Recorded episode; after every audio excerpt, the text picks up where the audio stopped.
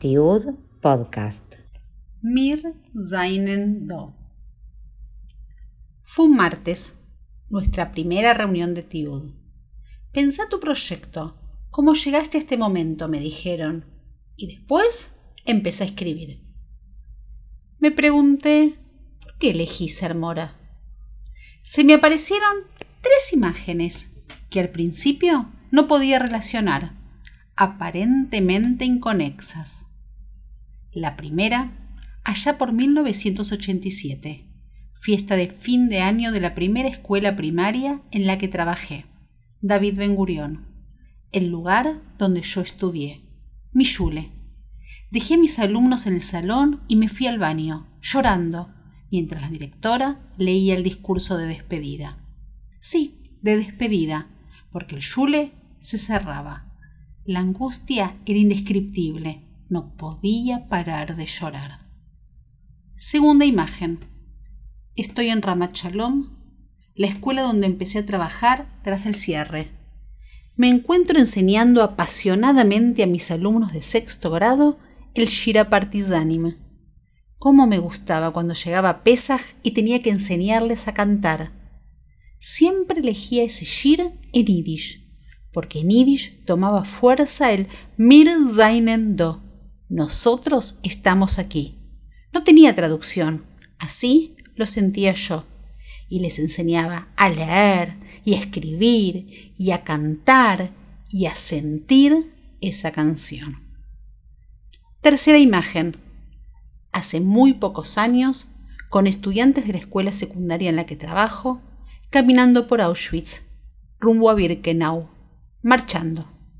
Siento que no estamos solos, que las almas los rodean, las almas de los que estuvieron allí. Me sale cantar desaforadamente, casi a los gritos, Shira Partisanim, Mir seinen Do. Estamos aquí.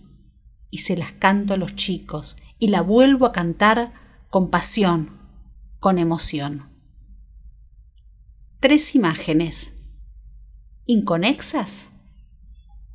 De ese primer año de Orá tengo una sensación de tristeza, de desilusión. No fue la mejor experiencia. No pude ser la mora que hubiera querido ser. Una joven docente que empezaba, que tenía todo por aprender en un lugar que se terminaba. Me quedé con una sensación de deuda con esos chicos, con ese lugar.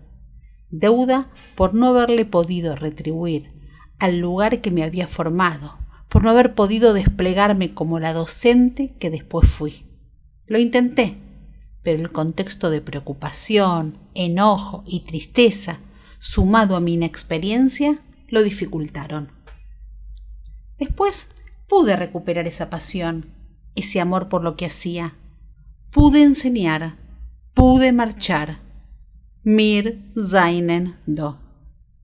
Y pareciera que los círculos se cierran. Era miércoles al día siguiente de nuestra primera reunión de TIUD. Tenía un encuentro con familias de una escuela primaria interesadas en el proyecto de la escuela secundaria de la que soy rectora. Se enciende el Zoom. Escucho una voz.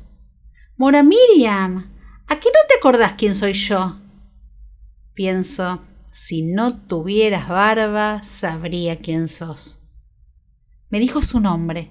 En ese momento lo recordé a él, a su hermana, a sus padres. Fuiste mi alumno en el primer grupo que tuve, en ese quinto, a tus diez años. También fui tu madrija cuando tenías ocho. Te recuerdo perfectamente.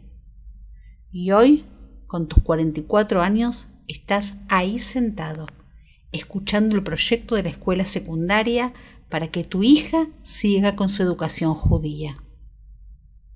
Me acuerdo de esa morá que quería dejar la docencia y me veo hoy en la dirección de una escuela, queriendo cobijar a ese alumno al que mi presencia le da seguridad.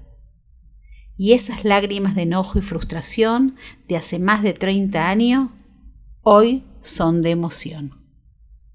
Siento que la deuda no es tan grande por lo que para él represento porque los dos estamos aquí, pensando en la continuidad. Y encuentro una respuesta. ¿Será que elegí la hora A justamente por la convicción de sentir y transmitir mir seinen do? Anachnupo.